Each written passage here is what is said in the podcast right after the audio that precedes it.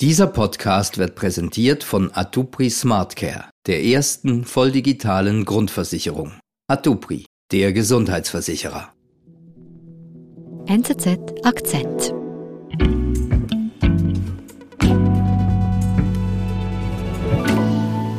Okay, everybody, welcome back to my YouTube channel. Welcome to my YouTube channel. I'm Call Me Chris, and you can call me Chris. And You are looking absolutely fab today, babes. Das ist Chris Collins. Das ist eine junge Kanadierin, 26. Eine Frau mit kurzen blondierten Haaren, so einem schelmischen Lachen. Und die hören wir hier gerade ganz in ihrem Element, nämlich als Comedy-Frau auf YouTube, TikTok, in den sozialen Netzwerken verdient die mit solchen Videos ihr Geld.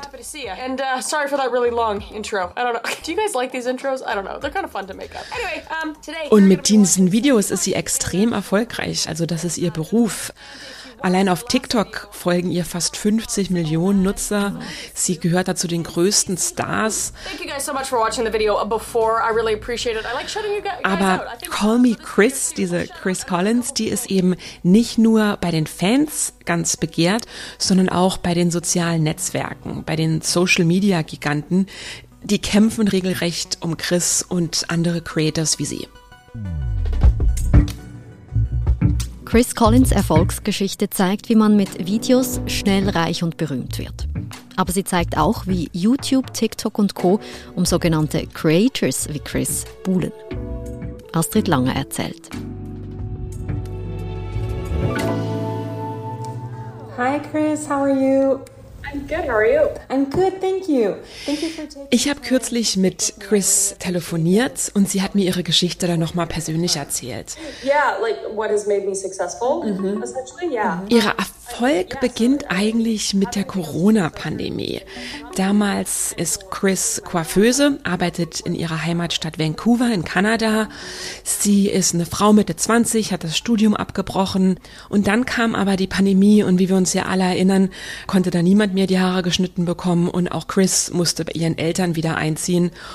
Auf Drängen von ihrem kleinen Bruder hat sie dann eben mit dieser ganzen Zeit, die sie auf einmal hatte, angefangen, TikTok-Videos zu posten.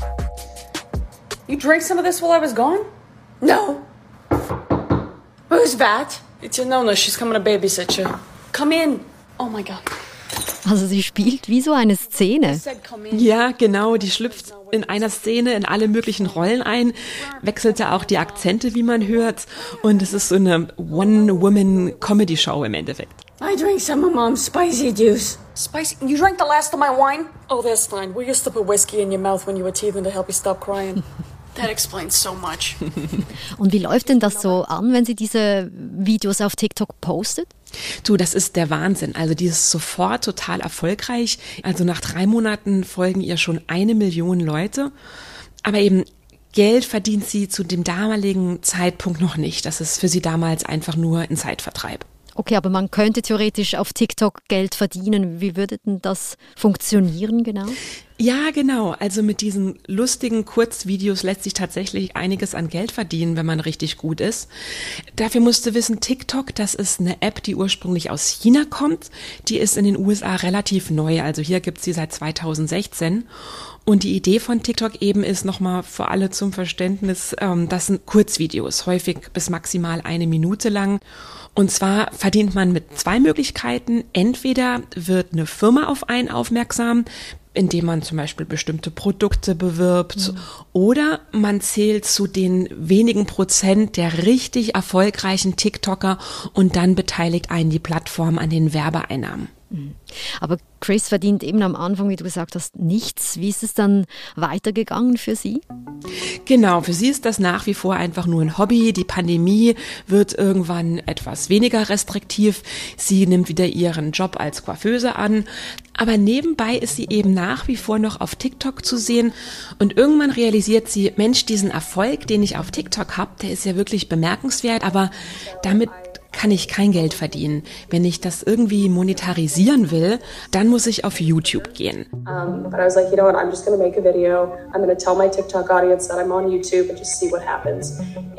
Also fängt sie an, längere Videos zu machen, wie sie auf YouTube wiederum üblich sind. 10, 12 Minuten lange Sketche. Auch da postet sie mehrmals die Woche. I'm a housewife with no hobbies, okay? I live for this. As soon as I saw her packing, I grabbed my to-go bag and hopped in her trunk. Auch auf Twitter, auf Snap, auf Instagram, auf Twitch. Also sie bedient da wirklich die ganze Klaviatur der sozialen Netzwerke mit ihren Videos. So Chris's house is over there. And I thought I would camp here to remain in stealth mode to collect recon. What was that? Deborah, oh. Sie selber hat mir dann erzählt, dass diese Videos, dass sie dafür häufig vier bis acht Stunden mit Filmen verbringt und dass sie an diesen Skripten für die neuen Sketche oft bis spät in die Nacht arbeitet. I'm, I'm up till, you know, like 2, 3 in the morning writing or you have to wake up every single morning and figure out what your job is for the day, which is amazing. Das klingt eigentlich nach einer sehr anstrengenden Arbeit. Das würde man vielleicht nicht so denken, oder wenn man so hört, ähm, da werden Leute reich, die Videos posten. Ja, genau, weil es irgendwie so locker flockig daherkommt. Aber die ganze Arbeit zahlt sich für sie auch aus. Also sie hat immer mehr Follower That was um, when I decided I was going to quit hairdressing. I was like, okay. und dann wendet sich eben tatsächlich das Blatt allmählich für sie und sie fängt an Geld zu verdienen.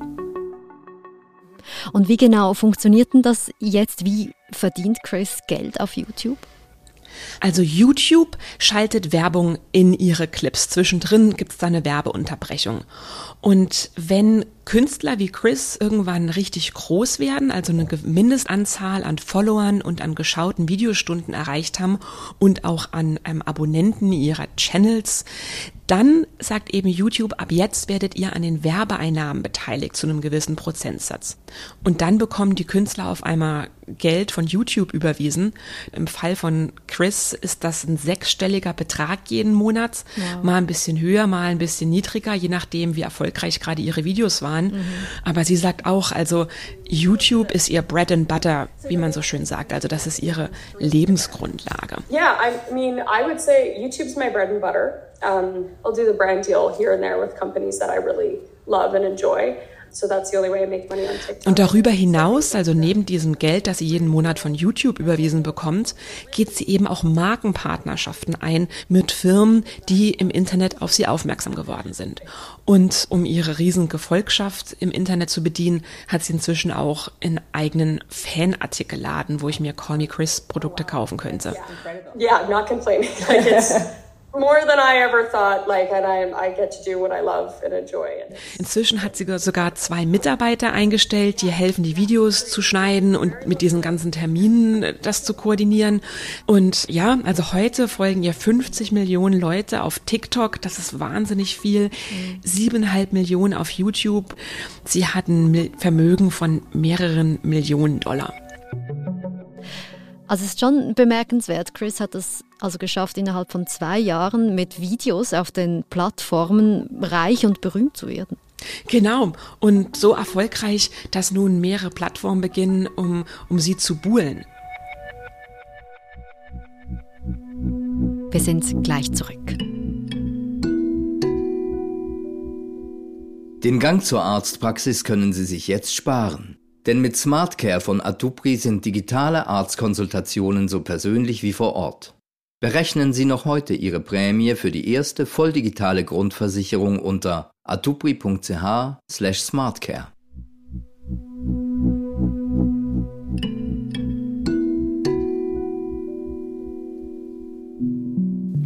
Astrid, wie muss ich mir denn das genau vorstellen? Also wie buhlen die Plattformen um Chris? Die ganzen diversen sozialen Netzwerke, also TikTok, YouTube, Instagram etc., die machen Künstlern wie Chris nun eben immer lukrativere Angebote. Also zum Beispiel bei YouTube ist sie so erfolgreich, dass sie von denen jetzt eine Managerin gestellt bekommt, die schaut mit ihr jede Woche die Videos an, sagt ihr, guck mal, das lief gut, das lief nicht so gut. Die vermitteln ihr auch Kontakte zu Firmen. Und die helfen ja auch dabei, eben so richtig einen Geschäftsplan zu entwickeln und dass dieses Unternehmen Call Me Chris weiterhin gut funktioniert. Aber ist das Ziel denn von YouTube, dass Chris dann nur noch exklusiv bei Ihnen Videos schaltet? Nee, für YouTube ist das in Ordnung, wenn Chris auch nach wie vor noch auf anderen Plattformen unterwegs ist. Aber die wollen eben sicherstellen, dass sie nach wie vor verlässlich gute Inhalte produziert, um die mal herum man dann Werbung schalten kann.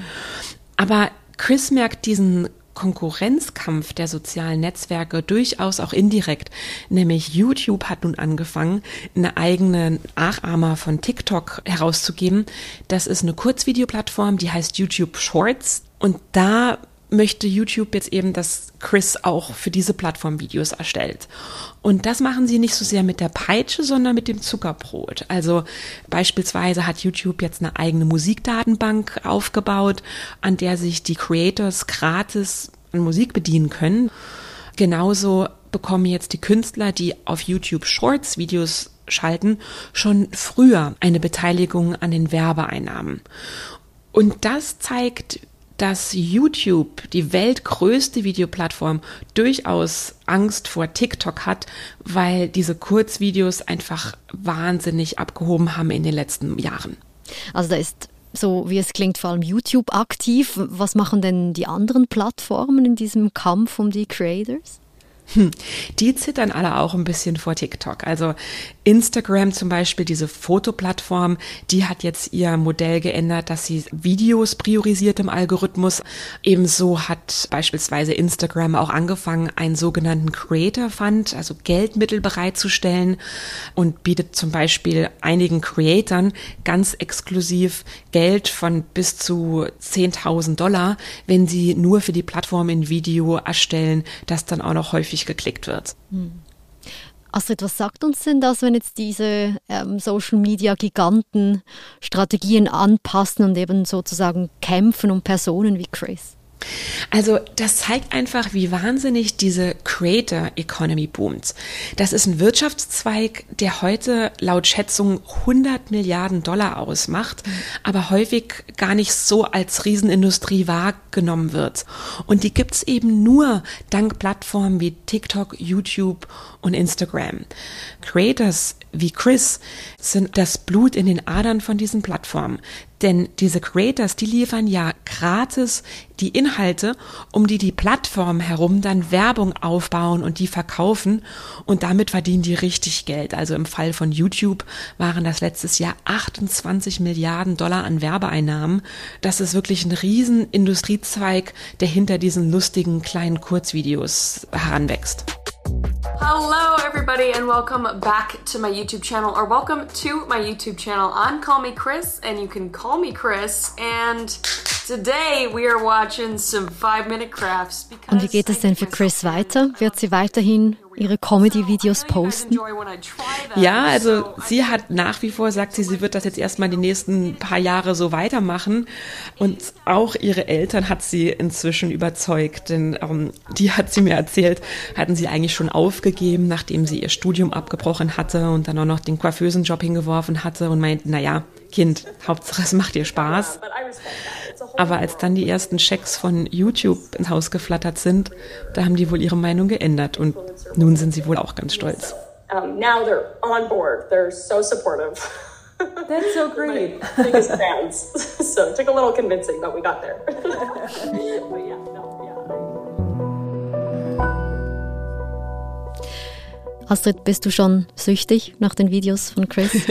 Nach deiner ganzen Recherche? Also ich muss gestehen, dass man manchmal schon reingezogen wird wie in so ein schwarzes Loch und manchmal hochguckt und im Handumdrehen sind irgendwie 15 Minuten vorbei. Und dabei wollten wir doch nur kurz eine Sache nachschauen ja. in den Videos. Schön, dass es dir auch so geht, aber schön hattest du Zeit für uns. Vielen Dank, Astrid. Tschüss, Nadine.